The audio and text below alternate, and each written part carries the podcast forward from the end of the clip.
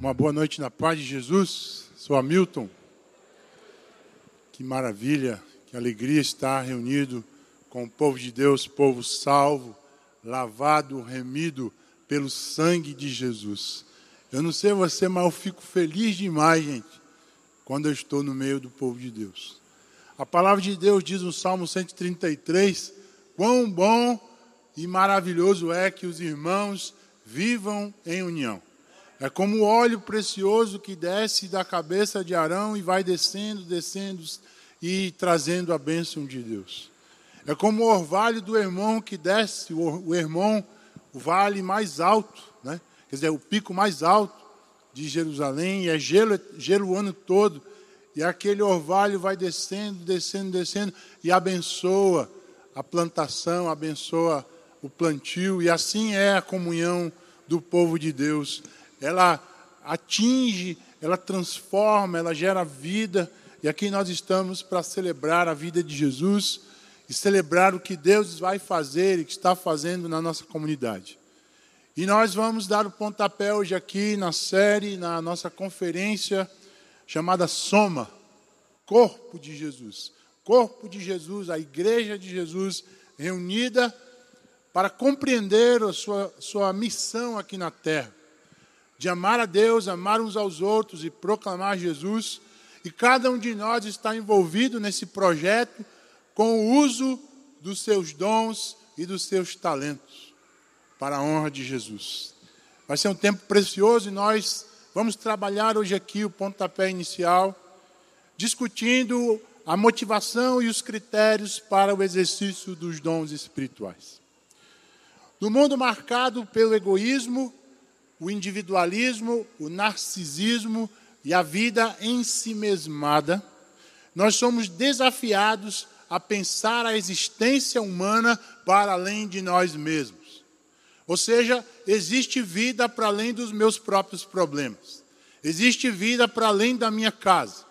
Existe um mundo que nós não conseguimos perceber na semana. Porque nós muitas vezes estamos focalizados nos nossos próprios problemas e nós não conseguimos olhar ao redor e ver que os campos estão brancos para ceifa. Nós percebemos esse individualismo quando, por exemplo, eu passo por essa experiência quando eu entro num transporte coletivo e tem um lugar lá vazio e tem um lugar com a pessoa sentada. A minha naturalidade do meu padrão como antissocial, luto contra, contra o isolamento. E eu vou preferir ficar no lugar onde não tem ninguém, né? Porque geralmente de manhã tem gente que começa a falar e começa a dizer alguma coisa das notícias, das eleições, e de manhã a gente acorda. Eu, particularmente, vou acordando. Eu não gosto de muita conversa de manhã, né?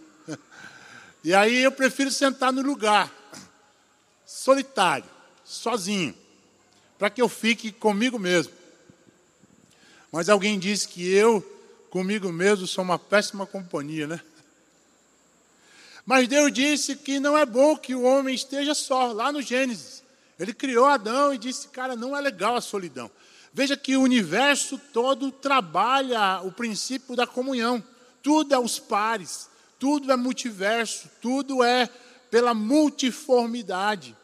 E, não, e o homem não pode ficar só. Vou lhe fazer uma disjuntora, né, uma adjuntora, aquela que complementa. E a vida humana é assim. Mas nós estamos fugindo dos relacionamentos. O jornal BBC Brasil, em reportagem de Mariana Alvim, intitulada Cada vez mais brasileiros veem pets como filhos. Reportagem de 14 de janeiro desse ano afirma, e o Papa né, diz algo sobre isso.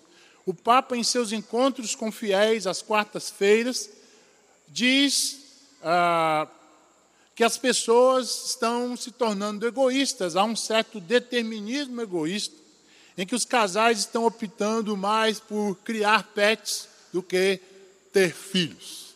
Essa é a nossa geração. E ainda ele conclui que essa negação da paternidade e da maternidade diminui-nos e cancela a nossa humanidade. E é realmente isso, né? porque é, um, é, um, é uma coisa assim que eu quero me privar do trabalho, porque criar um filho, gerar um filho, educar um filho é um negócio que dá trabalho, não é os papais e mamães aqui. É não. Noites de sono perdidas. Trabalho. E quando você acha que não, agora ele vai começou a falar, né? ele começou a andar, vai dar menos trabalho, é aí que o trabalho começa. Aqueles que dizem que educar filhos é como jogar videogame. A cada fase que passa vai ficando mais difícil. E as preocupações vão aumentando. E aí a nossa geração individualista, ela quer se privar dessa coisa, e é melhor um pet. Melhor um cachorrinho bonitinho que eu, né? Nada contra os pets, mas por que não abrir a vida para abençoar alguém, trazer alguém ao mundo? Nós estamos na contramão dos anos 1983. Vamos ver se alguém se lembra disso. Quando foi lançada a música de Eduardo Duzek, e a música era uma, era uma campanha que dizia: troque seu cachorro por uma criança pobre. Nós não queremos mais trocar né, os nossos cachorros por uma criança pobre. Talvez a gente quer criar, trocar uma criança pobre por um cachorro. Parece que nós preferimos os bichos cujos instintos podem ser manipulados. Há uma criança cuja vontade precisa ser educada. Esse é o desafio que nós temos. Educar a vontade dos nossos filhos. Educar a vontade para boas escolhas. Escolhas que possam reverberar a palavra de Deus. Isso nos dá trabalho, mas o exercício da paternidade e da maternidade nos transforma.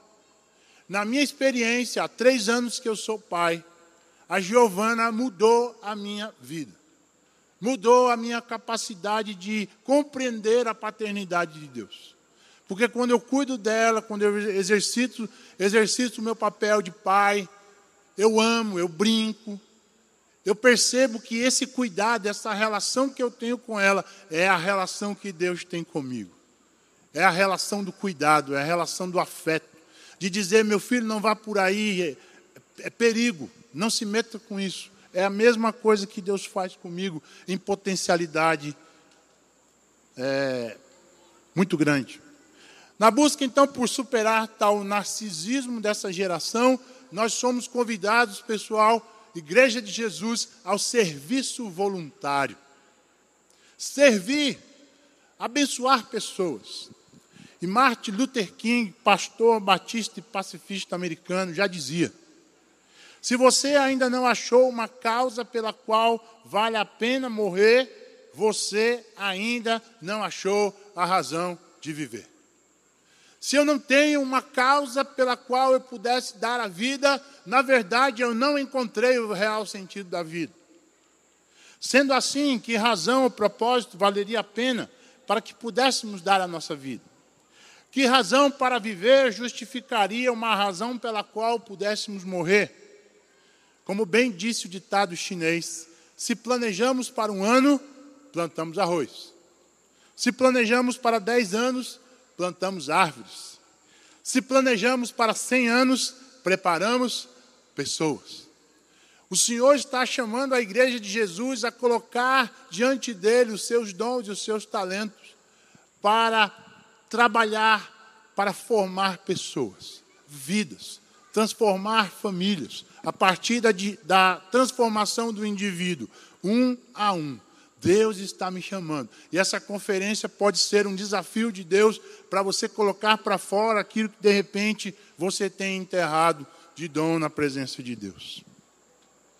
Servir as pessoas através do exercício dos nossos dons e talentos poderia ser uma forma de planejarmos para a vida, para a posteridade. Deus nos dá dons para que o glorifiquemos através do serviço um ao outro.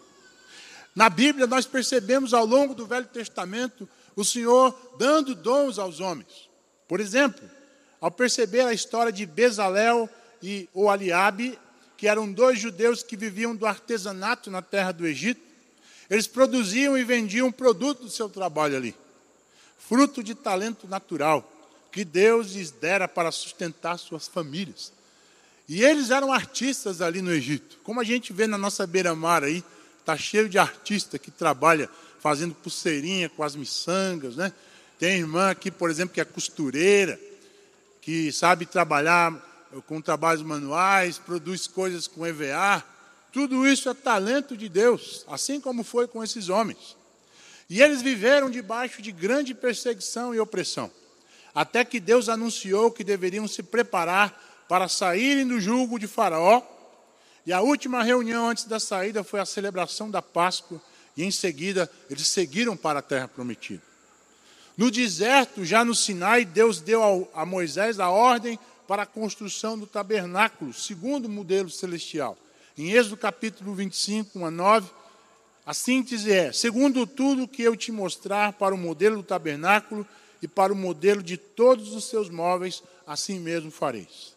Tratava-se então de uma obra artesanal minuciosa, que exigiria homens e mulheres com habilidades especiais. Esses dois homens foram os grandes artistas do tabernáculo. E o texto diz: Eu o enchi do Espírito de Deus. É o Espírito quem distribui os talentos e os dons. De habilidade, inteligência, de conhecimento em todo o artifício. Desta forma, um talento profissional foi transformado em dom pelo Espírito de Deus. Assim como a gente vê aqui com esses músicos. Músicos profissionais que dedicam o seu tempo, seu, a sua habilidade para a glória de Deus. Isso pode acontecer com qualquer um de nós. Você que é um advogado, um médico, um publicitário, um professor, alguém que sabe desenhar, esses dons e talentos podem ser usados para Deus. A obra de Deus não pode ser feita, contudo, sem a força e a capacitação que vem do Senhor. Não digas, pois, diz a palavra de Deus em Deuteronômio 8,17, no teu coração, a minha força e o meu poder e o meu braço me adquiriram riquezas. Ah, qualquer coisa que nós viemos a fazer no reino de Deus deve ser pela motivação correta, e essa é a nossa temática hoje aqui. Quais são as motivações corretas? A minha exaltação, a minha glória, o pedestal, uma certificação de que eu sou um servo bom. O próprio Jesus disse que se nós fizéssemos a obra de Deus tal qual ela deve ser, nós receberíamos um diploma muito bom. Um, um diploma de doutor honoris causa em que você foi titulado como servo inútil. Imagina aí. Que título, não é não? Você fez o que tinha que fazer. Mas você fez isso como expressão da gratidão ao Deus que te salvou, ao Deus que tirou você do charco da lama, e você sabe de onde você veio, eu sei de onde eu vim. E essa motivação, essa gratidão a Deus é a causa de nós servirmos a Deus e fazermos qualquer coisa nessa comunidade para a honra do Senhor. Talentos podem ser usados em proveito próprio, porém, os dons são capacitações do Senhor para o avanço do seu reino. E isto sempre visa um fim comunitário de outro, para o bem comum. O que eu faço aqui não é para mim. Na verdade, o que nós fazemos através de nossas profissões, nunca ela é para nós. Se a gente estuda, se torna um médico, é para curar o outro. Se a gente entende algum conhecimento, se eu sou um mecânico, é para cuidar do carro do outro. Se eu sou um advogado, é para defender o outro. Nenhuma profissão, nenhum conhecimento basta a si mesmo. Ele é sempre para o outro. No entanto, a vaidade humana e a presunção fazem com que o evangelho, na verdade, seja transformado eh, como um negócio. O uso dos dons e os talentos que muitos pregadores, homens de Deus têm, às vezes se tornam é, um uso para exaltação de si, para a constituição de uma igreja personalista, que está baseada na performance do pastor, do líder, do homem de Deus. E é exatamente isso que nós não tratamos aqui nessa comunidade. Aqui não há ícones, aqui não há pedestais, esse lugar não é um pedestal. Esse lugar é um lugar de trazer o coração de Deus à igreja de Jesus como uma expressão de humildade, como uma expressão de serviço. É como um mordomo que tem uma dispensa e ele trabalha a, a dispensa de Deus para a igreja de Jesus.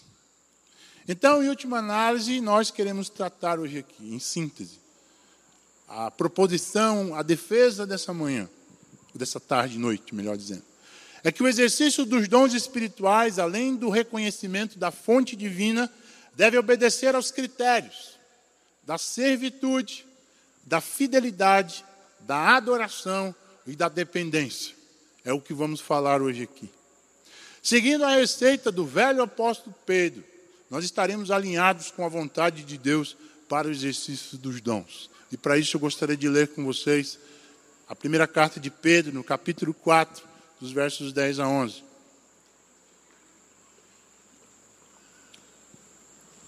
1 Pedro, capítulo 4, versos 10 a 11, nosso texto base, diz o seguinte: Servi uns aos outros, cada um conforme o dom que recebeu, como bons dispenseiros da multiforme graça de Deus. Se alguém fala, fale de acordo com os oráculos de Deus. Se alguém serve, faça-o na força que Deus supre, para que em todas as coisas Deus seja glorificado por meio de Jesus Cristo a quem pertence a glória e o domínio pelo século dos séculos. Amém. Vamos orar. Senhor, nós colocamos nossa instrumentalidade de ouvir, de falar, de articular textos, de trazer exemplos, mas colocamos aos seus pés. Eu coloco a minha vida, coloco a vida da sua igreja na sua presença e nesse tempo de mobilização do povo de Deus para servir para amar, para cuidar, o teu Espírito tome nossas mentes e corações. Traga-nos à mente aquilo que nós temos errado e nos dê estratégias do que fazer para servir a igreja, a comunidade, a sociedade, a nossa cidade de forma maravilhosa e que tudo venha exaltar o teu poderoso nome. Em nome de Jesus. O texto que nós lemos enquadra-se na literatura de epístola, ou carta. Né? Na verdade, a carta é algo mais pessoal e a epístola é algo mais elaborado, algo mais direcionado a uma comunidade. E aqui nós estamos diante de uma epístola do apóstolo Pedro, Pedro, o apóstolo de Jesus, aquele homem sanguíneo, né? aquele homem é, estabanado, que ora confessa Jesus, mas ora é, nega Jesus, ora está preocupado com o mestre, de tal forma que Jesus disse que vai entregar sua vida e de repente ele não quer deixar Jesus entregar, vai lá com a espada e corta a orelha do soldado e diz: Não, não vai acontecer nada aqui não, deixa Jesus quieto aí. Né? Quem se identifica com essa personalidade meio sanguínea, estabanada, né, faz né, para depois pensar, ao invés de pensar para depois fazer. Esse homem, depois do Pentecoste, sofre uma transformação maravilhosa. E nessa carta está vivendo o período da perseguição de Nero. Né? A igreja de Jesus, pelos anos 60, está vivendo essa perseguição, que vai se estender até o apóstolo Paulo, que vai ser morto sob Nero também. Mas nessa época, a igreja de Jesus sofria ter, ter horrores. É, os cristãos eram levados à arena de leões famintos. Né? Os cristãos se tornaram tochas humanas de Nero. Imagine você empalado e Nero fazia dos cristãos tochas humanas só para embelezar o seu jardim. Se você tiver curiosidade de saber dessa época, assista o filme Nero. Tem dois filmes na internet sobre Nero. E o apóstolo Pedro escreve essa, essa carta, essa epístola, para motivar o povo de Deus a permanecer firme no sofrimento, na tribulação. No capítulo 1, verso 1, ele diz: Eu, Pedro, apóstolo de Jesus Cristo, escrevo esta carta ao povo de Deus que vive espalhado nas, nas províncias do Ponto, da Galácia, da Capadócia, da Ásia e da Bitínia. Vocês foram, diz o texto, escolhidos, como nós fomos, de acordo com o propósito de Deus, o Pai. E pelo Espírito de Deus vocês foram feitos um povo dedicado a Ele, a fim de obedecerem a Jesus Cristo e ficarem purificados pelo seu sangue. Que vocês tenham mais e mais graça e paz de Deus. Olha que coisa linda. No tempo de sofrimento, Pedro evoca a graça e a paz de Jesus. no processo da trindade de salvar o homem. Veja só o texto, ele evoca a trindade. Deus Pai escolhe, o Espírito santifica a dedicação do povo, e Jesus, pelo seu sangue, redime a igreja. E a graça de Deus é o favor que nós merecemos para estar hoje não como inimigos, mas como amigos. E a paz de Deus é a reconexão, é a reconciliação que nós temos com Deus. E esse povo experimentou a nova vida, diz o texto, tudo se fez novo. No capítulo 1, verso 3, ele diz que recebemos uma nova vida. Ainda em 1,3, essa nova vida é marcada por uma esperança viva, cuja esperança está baseada numa palavra viva, 1,23. E em 2, 4 a 10, nós fomos enxertados ou colocados no grande edifício de Deus, que é a igreja, cuja pedra fundamental, o alicerce, a pedra principal é Cristo, e nós todos somos pedras vivas do grande edifício de Deus. Deus está construindo um edifício maravilhoso, cuja, cujas pedras somos nós, a igreja de Jesus. Um edifício construído para a honra e glória de Deus. Amém, gente? Não como em Babel, que a, que o foco era a glória humana. O edifício de Deus, o foco é a glória divina. E nós vamos trabalhar hoje aqui algumas motivações corretas para uh, o exercício dos dons. A primeira delas está no capítulo 4, verso 10, quando Pedro diz: servir uns aos outros. É o termo grego diaconuntes, do verbo diaconel. Daí vem a expressão, substantivo diaconia. Literalmente, o que espera a mesa. Particularmente, o diácono, o servo, era aquele escravo que esperava o convidado para servir. Nada a ver com a concepção de diácono que nós temos, né? Ao longo da história da igreja, que se torna um ofício e não uma função. O diácono é um escravo que está à mesa para servir a comunidade. Nós vemos isso em Atos capítulo 6, quando ah, o problema das viúvas na igreja e Deus usa a igreja de Jesus para selecionar homens para servir, para abençoar, para trabalhar na parte social da igreja. Então não é um título a diaconia. A diaconia é uma função para servir. O texto de 1 Timóteo capítulo 3, verso 8 a 10, ainda nos configura uma certa é, ideia de titularidade, talvez, de função destacada. Você vê, por exemplo, no verso 8, semelhantemente quanto aos diáconos, é necessário que sejam respeitáveis, de uma só palavra, não inclinados a muito vinho, não cobiçosos de sorte da ganância, conservando o mistério da fé com a consciência limpa. Também estes, primeiramente experimentados e se mostrarem irrepreensíveis, exerçam diaconato. Na igreja primitiva, na construção do governo da igreja, havia os presbíteros, os pastores e também os diáconos. Mas era uma, é uma seleção para função e não uma seleção para título. Isso é muito importante.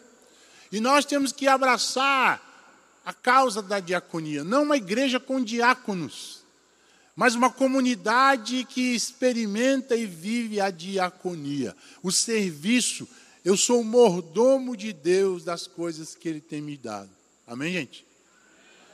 Meus dons, meus talentos, meu carro, minha casa, meu dinheiro, tudo que eu tenho, aos pés do Senhor. Todo crente precisa colocar seus dons e talentos a serviço do corpo de Cristo para a evangelização e para a edificação. Aqui aos domingos, às quartas-feiras, no GR, né, no grupo de relacionamento, nós nos edificamos para a gente sair e evangelizar. Nós nos fortalecemos juntos para sair e viver a igreja de Jesus na segunda-feira, na terça, na quarta, na quinta, sexta, no sábado, no domingo. Viemos aqui de novo. Né? Então, esse momento do grande ajuntamento é um momento de estratégia, de envisionamento, de receber a palavra de Deus, mas eu não posso ficar aqui só com a palavra do domingo. Né? Não posso eh, ficar com aquilo que eu ouvi hoje, não. Amanhã de manhã eu já acordo, como diz o pastor Amando, tem que acordar já de joelhos. A palavra aberta. Enquanto você está fazendo café, sentindo, sentindo o cheiro do café. É bom demais, né? Eu acho isso maravilhoso. Eu acordo com o cheiro do café. A palavra de Deus no coração, a palavra de Deus no ouvido, a palavra de Deus lida para começar o dia e a semana. Que privilégio. Nós somos chamados em Gálatas 5,13 à liberdade e não devemos usar dela para dar ocasião à carne. Sede então servos uns dos outros. E aí qual é o critério do serviço uns aos outros? O amor. Que não é sentimento que não é elaboração do coração porque está sentindo. Não, não. O amor é a expressão da prática. Deus amou ao mundo que deu. Quem ama não sente amor. Quem ama pratica o amor. Quem ama cuida. Quem ama se dá. Quem ama gasta tempo. Em 1 Coríntios capítulo 12, verso 7, a manifestação do Espírito é concedida a cada um com um fim proveitoso. É o bem da comunidade, é o bem da família, é o bem do GR. Deus está trazendo à nossa mente a verdadeira motivação do serviço. E a primeira delas é a servitude. Em Marcos 10, 45, a mãe de Tiago e João. Que coisa, né? Toda mãe pensa em promover um futuro maravilhoso para o seu filho, não é não? coloca no melhor colégio, paga a melhor universidade. E a mãe de Tiago e João queria um futuro bom para eles. Viu Jesus aí com um futuro promissor? Ele vai ser o Messias poderoso, o general, não é não? Que vai exaltar Israel à potência mundial. E quando Jesus foi exaltado, Jesus dá um jeito aí, coloca um à direita e coloca um à esquerda. E Jesus disse: Você não está entendendo qual é o espírito da minha missão. Eu vou ser glorificado sim, mas o caminho é a cruz. Vocês topam? Vocês topam a exaltação pela cruz? Ou seja, em última análise, não há, não há atalhos para a glória, diz Jesus. Só tem um caminho: é a cruz, é a humilhação, é a dependência de Deus. Jesus disse então que aquele que se acha o maior, deve servir, deve ser o menor. É diferente no reino. Isso me traz à memória um trecho da música do Azaf Borba, que veio aqui cantar para a gente um dia desses. Ele diz que melhor é dar do que receber. Como Jesus, assim quero ser. Dar a quem pede, ao que tem fome. Contudo, é possível dar sem amar mas é impossível amar sem dar. Que coisa, gente. Então, se eu digo que eu amo, eu dou, eu entrego. Se eu digo que eu amo minha mulher, eu me ofereço, eu me entrego. O marido chegou cansado em casa, não vai chegar com um monte de reclamação para ele, não, tá certo, irmã? Chegou todo suado em casa, ó, irmão. Cansado do dia, o chefe encheu a cabeça dele de problema. Aí você, ei, amanhã tem que pagar o colégio, viu? É assim que recebe o marido, irmãos? Se não tiver de TPM, acho que pode ser de outra forma, né? O TPM acaba com qualquer tipo de equilíbrio emocional, né, irmãos?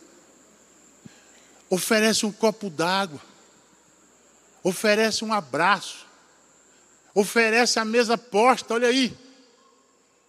Tem gente dando glória a Deus, né? oferece o carinho, oferece a sua vida. Isso é amar.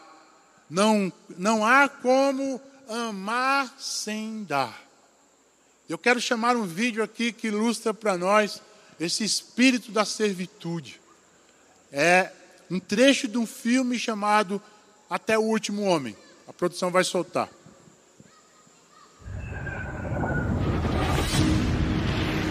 What the hell is your delay, Captain? We're waiting, sir. Waiting for what? Private Doss. Who the hell is Private Doss? I always dreamed about being a doctor, but uh, didn't get much school. I can't stay here while all them go fight for me. But you figure this war is just going to fit in with your ideas? While everybody else is taking life, I'm gonna be saving it. And that's gonna be my way to serve. This is a personal gift from the United States government designed to bring death to the enemy. Oh, I'm sorry, Sergeant. I can't touch a gun. You don't kill. No, sir. You know, quite a bit of killing does occur in war. Private Doss does not believe in violence. Do not look to him to save you on the battlefield. I don't think this is a question of religion. I think this is cowardice. I fell in love with you because you weren't like anyone else. You're saying you could go to prison. But I don't know how I'm gonna live with myself if I don't stay true to what I believe.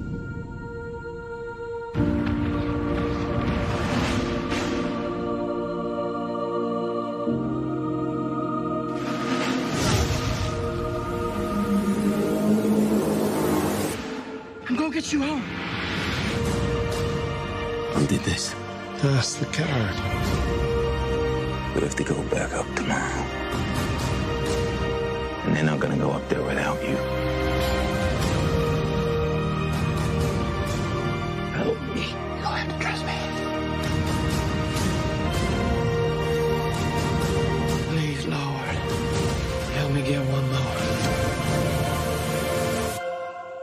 Me get one more.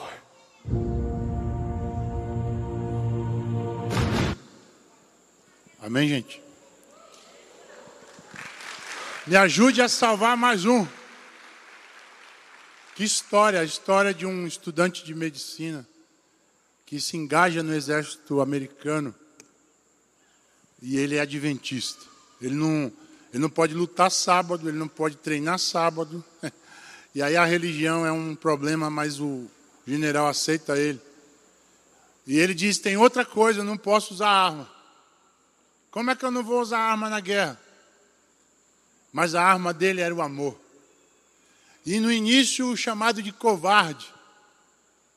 No início, rechaçado, subalternizado, humilhado. Mas eles vão para a guerra e ele é um estudante de medicina, então a função dele é cuidar das pessoas, das feridas. E no último momento, veja só, o último homem a ser resgatado era aquele que foi aquele que mais o perseguiu no quartel, imagina. Você poderia deixar ele morrer. Não é não? Qualquer um de nós pela nossa justiça. Aquele que me perseguiu, perseguiu está numa condição de eu deixar morrer. Mas o amor, o serviço fala mais alto no coração. E ele diz: "Tem mais alguém lá?" Tem, tem o último homem. Quem é? É fulano. Pois eu vou lá buscar e busca ele, traz. Assim somos chamados por Jesus. Eu não posso ficar aqui enquanto muitos lutam por mim, é isso que ele diz. E Deus nos chama à disposição de salvar mais um. Em síntese, desse momento da servitude, eu pergunto para nós: o que eu tenho feito da minha casa? Ela está aberta ou fechada para o reino de Deus? Apenas por preciosismo. Veja só. Nós dizemos que nossa casa, nosso carro, tudo que temos é Deus. E tem gente que coloca um adesivo, propriedade de Jesus, não é não? Mas se tiver uma mulher grávida, quase em trabalho de parto, que vai sujar seu carro zero, você leva? Não é não? Alguém liga para você na semana, meu irmão, eu estou com problema, eu quero alguém, ouvidos para ouvir. Posso ir na sua casa? Aí a mulher, aí o marido ouve o telefone e já olha para a mulher, não é não? Dá certo? Se tiver bagunçado, não dá certo. Quem foi que disse que não dá certo?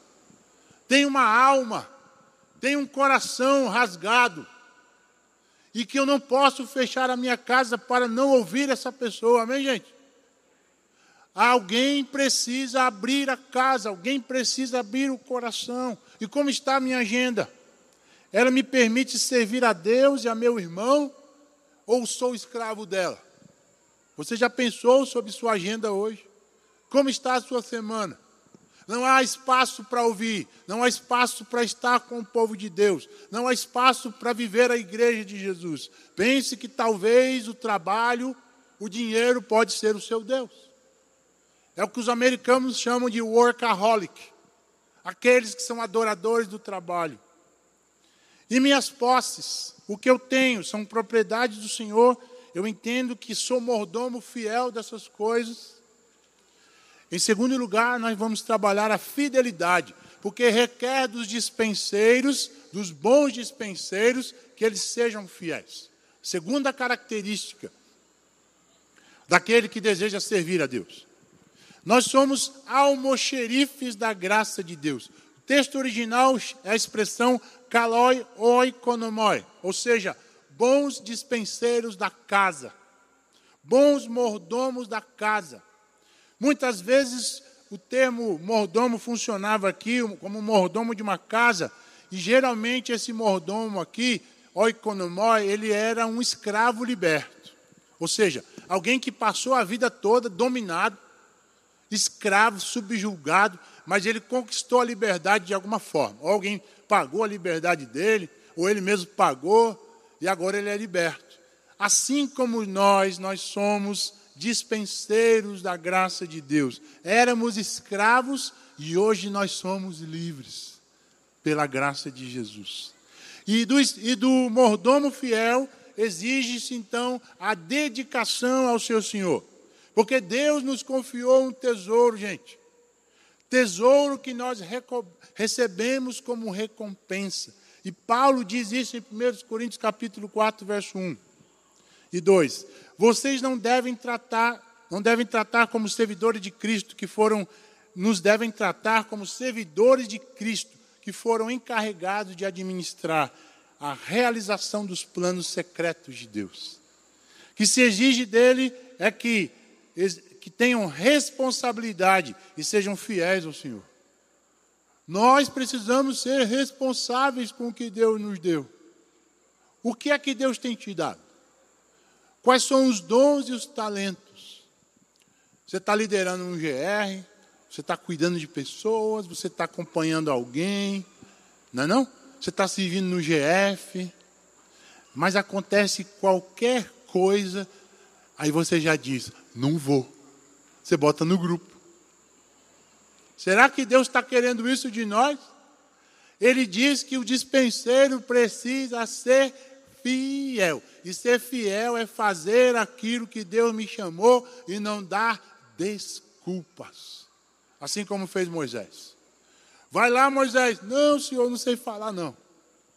Vai lá, Moisés. Não, é muito difícil. O faraó não vai deixar, não. Moisés, não fui eu que criei a boca, não fui eu que coloquei você lá. Vai lá e fala para ele. Mas nós muitas vezes nos acovardamos e nós abrimos mão das coisas que Deus nos deu. Talvez hoje, aqui à noite, Deus está falando com alguns de nós que nós precisamos tomar uma atitude diferente e assumir a responsabilidade dos dons, dos talentos, da missão que Deus colocou na nossa vida. Do trabalho que Ele colocou, do labor que Ele nos colocou. Pessoas ao nosso redor que a gente acaba desistindo, não é não? Pai, esse cara está dando muito trabalho. Vou dar tchau para ele. Não é não? Esse cara aí está dando defeito demais. Já falei uma, duas, três, quatro, cinco, seis.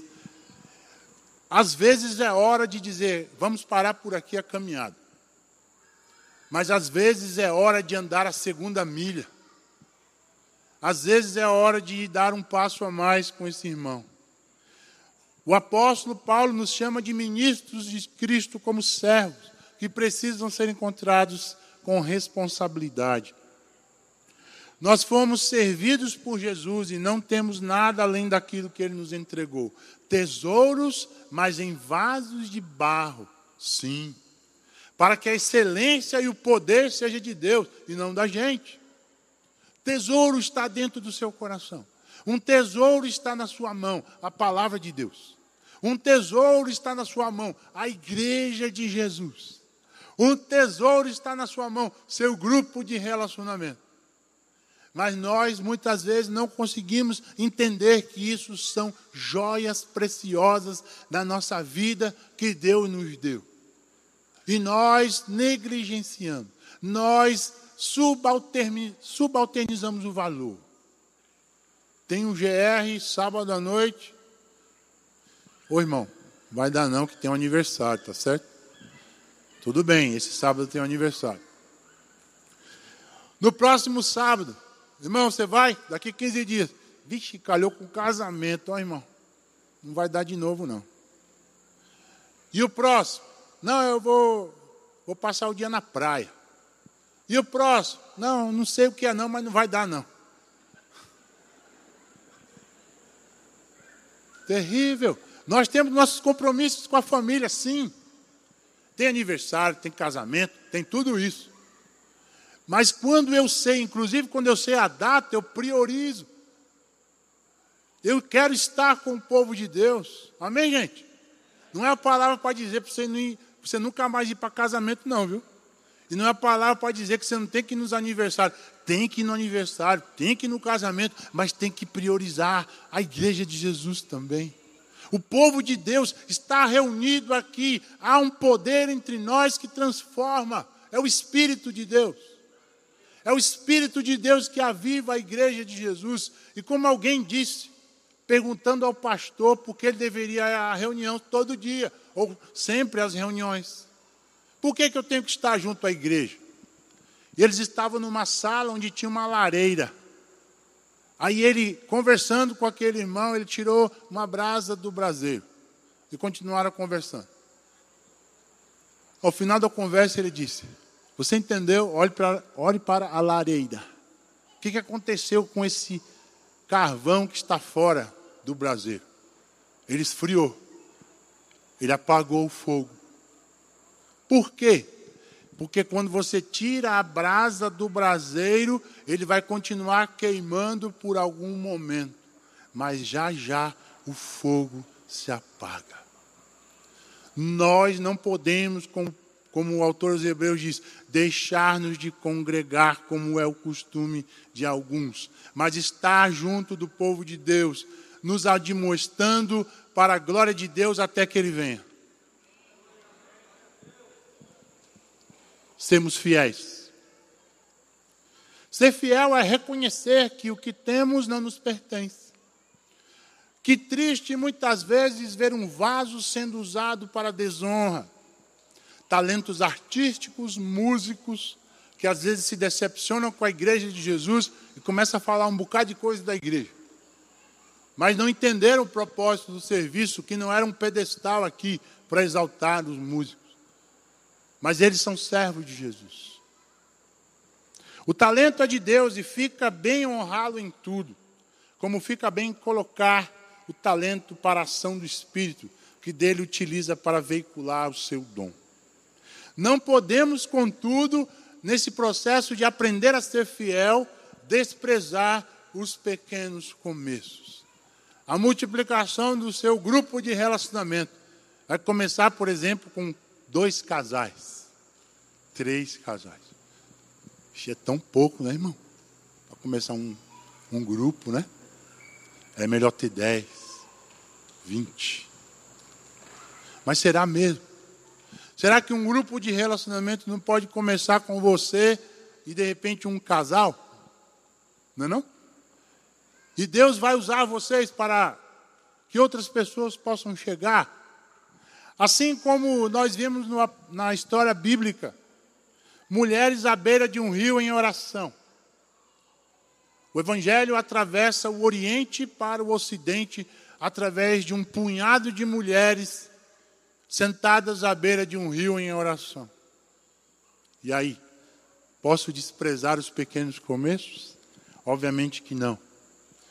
São Francisco de Sales já dizia que a grande fidelidade a Deus se demonstra nas pequeninas coisas. É nas pequenas coisas que nós demonstramos a nossa fidelidade a Deus. na nossa devoção diária com a palavra, na nossa devoção diária com a oração, preocupando-nos com aqueles que Deus nos deu para cuidar. Pequenas coisas. Uma vez, quando trabalhava na igreja em São Paulo, um, um irmão chegou para mim e disse assim: Irmão, Deus está me chamando para missões. Deus está me chamando para ganhar o mundo para Jesus. É mesmo.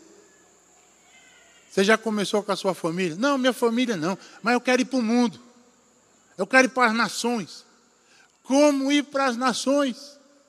Se eu não consigo ser um testemunho na minha casa? Como ir para a África? Se eu não consigo falar de Jesus para o meu vizinho? É incoerente, irmãos.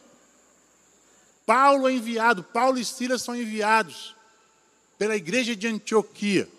Deus usa os apóstolos para impor as mãos sobre esses homens, para dizer que eles vão, porque eles eram bênção perto, para poder ser bênção longe. Não tem como ser bênção longe se eu não sou bênção perto. Como tenho lidado com os desafios do serviço ao Senhor em meu grupo de relacionamento? E no trabalho com as gerações, se você trabalha aí nas gerações, né? No mulher, no seja homem, no GF. Estou pensando em desistir? Ou entendo que o sol não, não parou de brilhar só porque a terra escureceu? Acontece qualquer problema, eu desisto. Nós temos que parar com isso, irmão.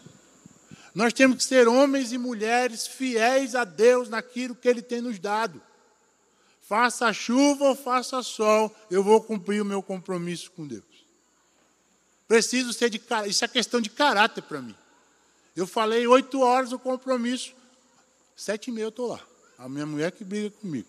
Eu chego cedo demais. Mas é caráter, é compromisso, é honra, é valorizar o outro. Administrar pessoas, então, é administrar crises. Então você pode ficar tranquilo, seu GR vai ter sempre problema. Nunca haverá um GR perfeito. Se houver, pode dizer para a gente que a gente manda subir junto com Enoque e Elias. Pode ir com Enoque e Elias na carruagem de fogo. Não é não? Todo GR tem problema, porque todo GR tem gente. E onde tem gente, tem crise. Onde tem crise, tem confusão. Mas o GR, o grupo de relacionamento, a família também, precisa ter maturidade de Deus.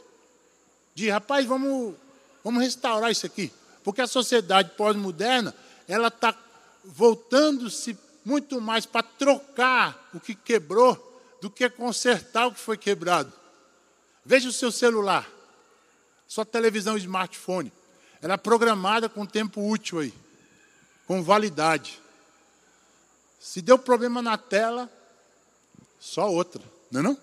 Agora deu problema no seu casamento, só outro. Deu problema no seu amigo, no seu, quer dizer, no seu irmão, outro irmão. Deu problema no seu carro, outro carro. Não. A fidelidade a Deus é demonstrada nas pequenas coisas. A vida nunca será retilínea, gente, e plena de bem-estar.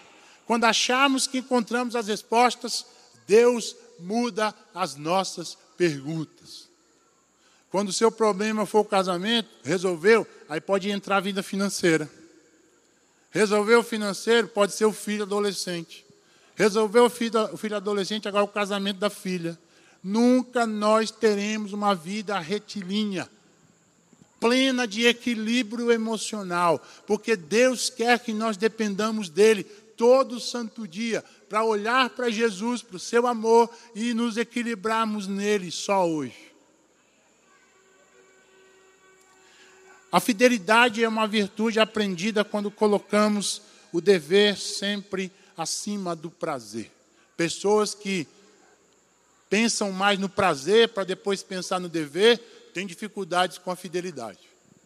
Porque ser fiel é pensar primeiro no dever, depois no prazer.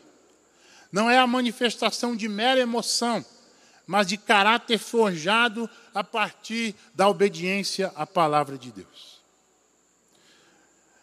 Em terceiro lugar, a adoração é a terceira virtude que nós precisamos construir em nós para o exercício do dom espiritual. Pedro diz em capítulo 4, ainda verso 11, que esses dons que Deus nos deu devem ser exercidos para que em todas as coisas Deus seja glorificado. E nós não podemos ser como os judeus daquela época de Jesus, em João capítulo 5, verso 44, que eles aceitavam a glória dos homens. Eles estavam preocupados em orar às quintas-feiras, nas praças, porque era dia do mercado. Olha aí, eu vou orar na hora que tem um monte de gente me vendo. Não, não é a glória humana, porque Jesus disse que aquele que aceita a glória humana já está recompensado aqui. Mas aquele que aceita ou busca a glória de Deus terá a recompensa aqui e lá na eternidade. Paulo, em 1 Coríntios 10, 31, nos dá a direção sobre a vida de adoração e serviço. Quer comamos, quer bebamos, ou façamos qualquer outra coisa, façamos para a glória de Deus. Colossenses 3,17, do mesmo jeito, tudo que fizerdes, seja em palavras ou em ação, façam em nome do Senhor e dê graças ao Pai por ele. Deus está nos chamando aqui, através dos nossos dons e, talentos, a fazermos como os 24 anciãos que estavam diante do trono de Deus. E vendo aquela glória maravilhosa do Senhor Todo-Poderoso exaltado no seu trono, olhando para isso, e ao mesmo tempo olhando para a sociedade, Domiciano no poder, Domiciano perseguindo a igreja e se colocando como Deus. Os 24 anciãos entregaram ao Senhor as suas coroas. E de joelhos eles cantavam: Tu és digno de receber glória, honra e poder, pois criastes todas as coisas. Por tua vontade elas foram criadas e elas existem. Que Deus nos ajude hoje aqui a entregarmos a Ele, aos pés do altar de Deus, as nossas coroas, nossos, nossos dons, nossos talentos, nosso tempo, nosso dinheiro. Adoramos a Deus reconhecendo quem Ele é e o que Ele tem feito por nós. A gratidão verdadeira motiva a saída da letargia do egoísmo que conforta. O egoísmo nosso traz conforto, né? bem-estar na minha casa, todo dia, ninguém me incomoda. Um GR com um monte de gente perfeita, não é não? De preferência, todos sabedores e sabichões da Bíblia, já leram a Bíblia de capa a capa, não vou ter problema com conhecimento bíblico. Casais perfeitos, casais que não brigam. Já viu aquele GR que você pergunta, como é que foi a semana? Não, foi maravilhoso. Teve nada de ruim? Não teve, não. E o casal brigou? Não. E aí? Então o que a gente está fazendo aqui? Não é não? Então vocês estão, são candidatos a semideuses, a anjos que podem já. Se, se, se, se isso aconteceu, então o arrebatamento aconteceu, a gente ficou, não é não? A gratidão verdadeira motiva a saída da letargia do egoísmo que conforta para a mobilização do serviço ao próximo. Nosso pensar, sentir e agir são instrumentos de adoração ao Pai eterno. Como aquela música que a gente canta, eu queria cantar com vocês. Não sou o Daniel Almeida, mas.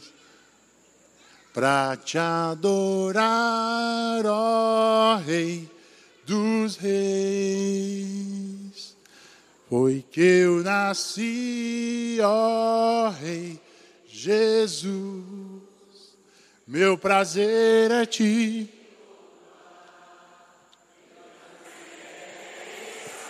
Aleluia. Nos atos do Senhor, meu prazer é viver na casa de Deus. Que prazer maravilhoso. Aleluia. Prazer de estar na casa de Deus para servir a Ele com meus dons e talentos. Que privilégio ao chegar ao fim da minha vida, gente. No dia que Deus nos levar, olha aí. Um legado que eu deixei para minha família. Um legado que eu deixei para a sociedade, para o bairro. De repente, no dia que Deus nos levar, alguém pergunta: cadê aquele irmão que estava aqui? E todo mundo pranteia sim, mas se alegra porque foi alguém que amou e serviu a Deus de todo o seu coração. No entanto, a coroa que nós teremos, de maneira nenhuma precede a cruz que nós carregamos. Não tem coroa sem cruz, diz Martin Luther King. Então, essa é a, é a, luta, é a labuta, é o labor cotidiano, que já já vai acontecer aqui. A gente vai, esse culto nos enche, a conferência nos mostra o caminho do serviço, mas chega segunda-feira. Chega o horário que tem que cumprir, o trânsito, o calor da cidade, não é não? A luta pelo sustento. Quando chega em casa, o problema com o filho. Quando chega em casa, a cunhada ligou e disse que então, o casamento está se acabando. E como lidar com tudo isso? No meu entendimento, eu preciso entender que a obra de Deus é feita através de mim, mas primeiro Deus em mim. E é por isso que a gente vai trabalhar na sequência a dependência.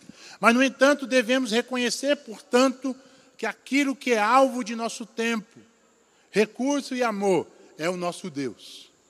Pois o homem é escravo daquilo que o domina. Como é que você tem vivido aí na sua semana? Quais são os deuses e os altares que nós construímos ao longo da semana, gente? O que nós dedicamos tempo, o que nós dedicamos a nossa vida, nosso dinheiro, esse é o nosso Deus. Se nós queremos que nosso filho seja o PhD da NASA, nós vamos botar ele manhã, tarde e noite em colégio, não é não? Vamos botar ele de manhã, tarde e noite em inglês, francês, alemão, Kumon, a gente vai enchendo a agenda. Mas que tempo da agenda eu pauso com ele para falar de Jesus com ele? Com meu marido, com meu pai, com a minha mãe. A nossa agenda diz muito de nós. O que povoa a nossa mente? E em que tenho colocado o meu tempo e o meu dinheiro? Nossa vida inteira, inteiramente consagrada a Deus, é a expressão de adoração que exala ao Senhor para além do balbuciar de nossas palavras e notas musicais. Adorar a Deus é mais do que balbuciar palavras ou tanger notas musicais. Também é. Nossa adoração não é parte da vida, mas é a vida inteira que parte e se reparte para materializar o amor um ao outro. E por isso nós precisamos da dependência, gente. For, faça o despedro na força que Deus supre, conforme o dom que recebeu de Deus, segundo a multiforme graça do Senhor. Deus em nós, para ser Deus através de nós. Eu costumo dizer que o ministério de Deus é 50% Deus agindo em nós para ser 50% Deus agindo através de nós. Enfim, depender de Deus não é ser passivo na condução de nossas vidas e ministérios. Parafraseando Lutero, é orar como se tudo dependesse de Deus e servir como se tudo dependesse de nós. Tudo é por Ele, por meio dele e para Ele. O chamado é dele e o poder para realizar também. Por fim, o exercício dos dons espirituais se dá, se orienta pela servitude, somos diáconos de Deus. Pela fidelidade, eu preciso cumprir o meu compromisso diário com Jesus e não desistir daquilo que Deus coloca nas minhas mãos. Deve ser ministrado pela adoração. Tudo que temos, nós oferecemos a Ele. E por fim, a dependência. Deus é a fonte. Deus é o equilíbrio. E para terminar, eu gostaria de terminar com uma história de um professor da Universidade de Chicago, chamado Henry Nouwen, um católico. E o Philip Jansen conta a história desse homem que resolveu tirar algumas tirar férias para cuidar de um paraplégico. Imagine você, catedrático da universidade, resolve tirar um tempo para cuidar de um paraplégico.